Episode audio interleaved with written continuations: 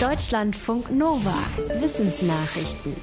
Sie sind extrem gut angepasst an eine unwirtliche Umgebung, aber der Klimawandel verändert für Eisbären und Narwale alles. Und das zu schnell. Im Fachmagazin Journal of Experimental Biology sind sich zwei Biologen einig, dass die Chancen für beide Arten schlecht stehen. Eisbären haben sich auf Robben spezialisiert. Aber ohne feste Eisdecke wird die Robbenjagd unmöglich. Die Eisbären müssen an Land und nach Alternativen suchen. Die Biologen sagen, ein Eisbär müsste anderthalb Karibus oder 37 Fische oder drei Millionen Krähenbären essen, um die gleiche Kalorienmenge zu bekommen, die ihm das Fett einer einzigen Robbe liefert.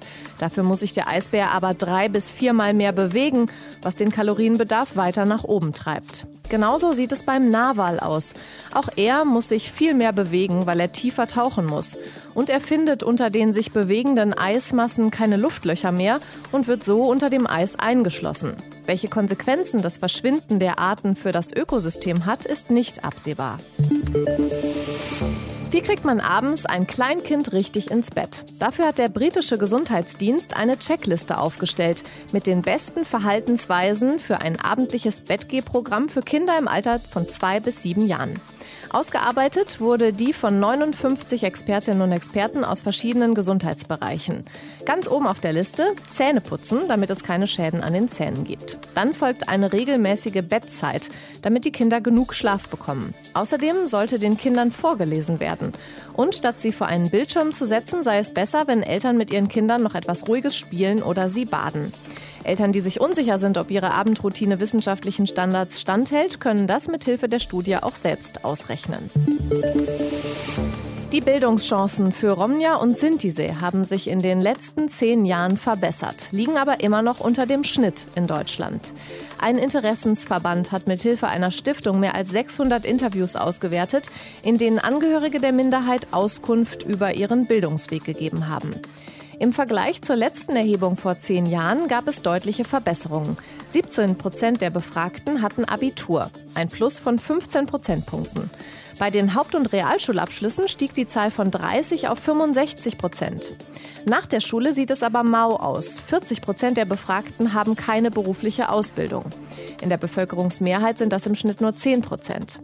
Laut den Studienautoren zeigt die Befragung die Folgen von jahrhundertealtem Antiziganismus. Noch heute gäbe es deswegen Bildungsnachteile in den Elterngenerationen, die sich auf junge Sintise und Romja auswirken. Der Deal war, in Israel werden die Menschen mit hohem Tempo durchgeimpft. Dafür liefern sie genaue Daten über den Verlauf der Impfung. In einer ersten umfassenden Studie aus Israel bestätigt sich jetzt die hohe Wirksamkeit des BioNTech-Pfizer-Wirkstoffs. Demnach schützt der Impfstoff zu 94 Prozent gegen Covid-19-Krankheitssymptome. Dafür wurden Daten von 1,2 Millionen Menschen ausgewertet. Damit bestätigen sich die Ergebnisse der klinischen Studien, die vor der Zulassung durchgeführt wurden. Schon nach der ersten Dosis beträgt die Wirksamkeit gegen Symptome 57 Prozent. Nach der zweiten Dosis steigt diese auf 94 Prozent an. Das Risiko, sich überhaupt mit dem Virus anzustecken, sinkt nach der zweiten Dosis um 92 Prozent. Die Daten wurden zwischen Ende Dezember und Anfang Februar erhoben, in einem Zeitraum, in dem die britische Mutante schon in Israel kursierte. Und die Wirksamkeit ist für alle Altersgruppen vergleichbar. Menschen mit Allergien hören das nicht gerne. Die Pollensaison fängt immer früher an.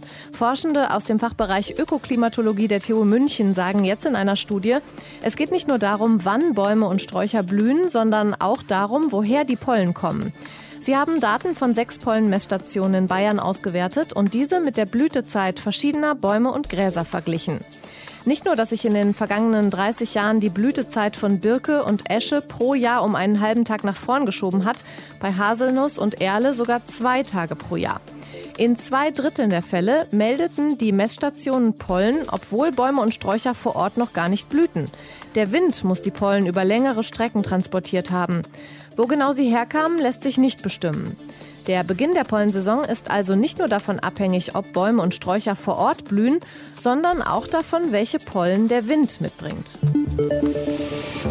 Vor knapp 20 Millionen Jahren brach auf der Mittelmeerinsel Lesbos ein Vulkan aus.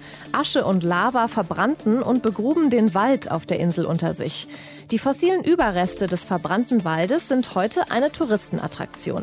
Jetzt hat ein Archäologieteam bei Straßenarbeiten einen ganzen Baum gefunden, komplett erhalten von der Krone bis zur Wurzel. Er liegt in einem Bett seiner eigenen fossilen Blätter. Für Forschende ist der Fund ein großes Glück, denn bisher haben sie immer nur Baumstrünke gefunden. Der erhaltene Baum könnte jetzt einen Einblick geben in eine Zeit, in der es in der Mittelmeerregion deutlich wärmer war als jetzt. Damit könnten Forschende dann vielleicht auch bessere Voraussagen machen, wie Wälder aussehen müssten, die mit dem veränderten Klima zurechtkommen. Deutschlandfunk Nova